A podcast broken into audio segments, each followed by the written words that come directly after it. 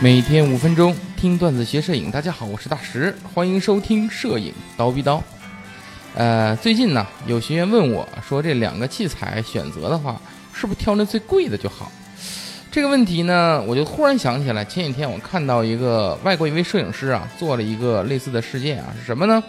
事情是这样的，这摄影师啊叫谢尔登·伊万斯啊，这个是音译过来的啊，下面咱们就简称他为老谢啊。这个老谢邀请了另外两个摄影师一起切磋一下技艺啊。那另外两个摄影师呢，一个叫做里卡多啊，咱们叫他老李啊，还有一个叫杰西卡，杰西卡啊，我们叫他老杰啊。其实有可能杰西卡是女的，我跟你讲啊，咱们也这么称呼啊，叫他老杰啊，我也看不着人嘛。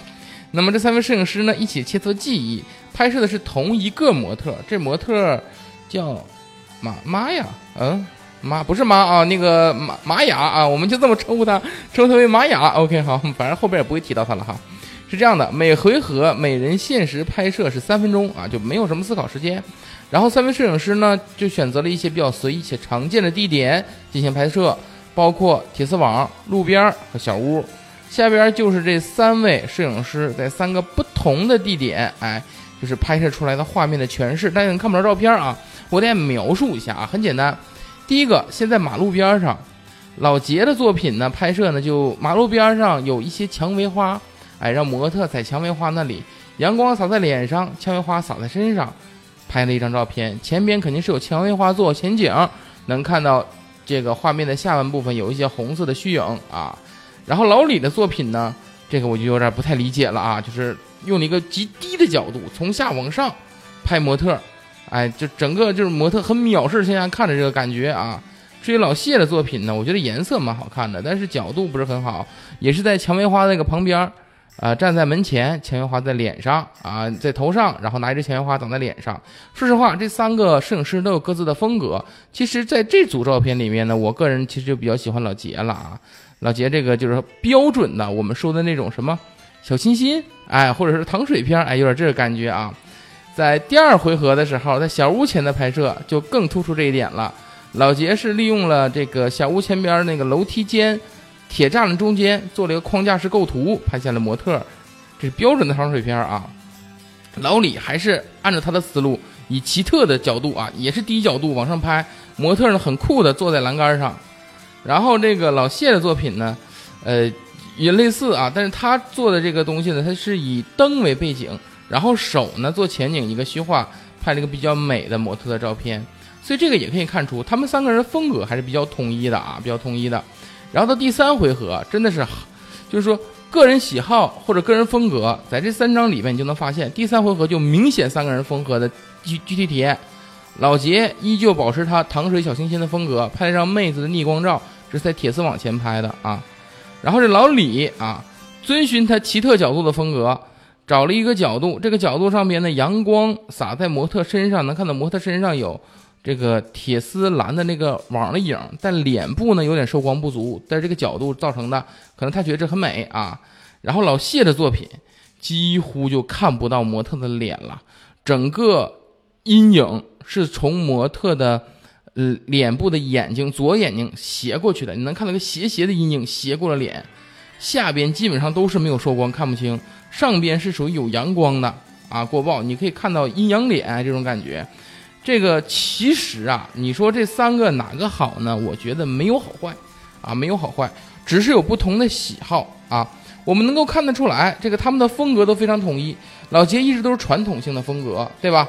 呃，那他就一直是传统，不管我们是框架式构图，对吧？还是这个逆光的小清新，哎，还是这种啊有花儿这种糖水片，哎，他的风格一直很统一，很传统。很被大多数人喜欢啊，这个老李就有点比较这个怎么说呢？总是找特殊角度，他在个人的艺术及个人风格方面就比较有自己的风格啊。至于这个老谢呢，就怎么说呢？就是呃放完全放飞自我啊，你完全不遵循这个摄影的一些基础的逻辑这东西，就是放飞自我。但是我个人会却非常更喜欢老谢的作品啊。那么在这个对比中呢，他们用的这个。仪机器是什么呢？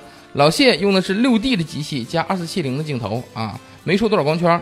老杰呢用的是富士的 X T 幺零啊，镜头呢就是那个经典的五六 f 一点二啊，等效成八五一点八啊。老李使用的是什么呢？是佳能的七七 D。哎，你一听哇，这个入门级机器啊，对，七七 D 和什么小痰盂儿五零 f 一点八啊。所以呢，你能看出一件事儿，就是你买器材未必是买最贵的，对吧？你富士 x T 幺零和那个五六 f 一点二，这个价格很贵喽，对吧？你最少比这个六 D 和二四七零要贵，对吧？但是你看，他和老李在这个七七 D 加小探鱼上边，你从画面上并不一定能够看出它的画质差别。所以那器材啊，只要到一定水平就可以了，更多的就是看个人的一些创作和感觉了，对吧？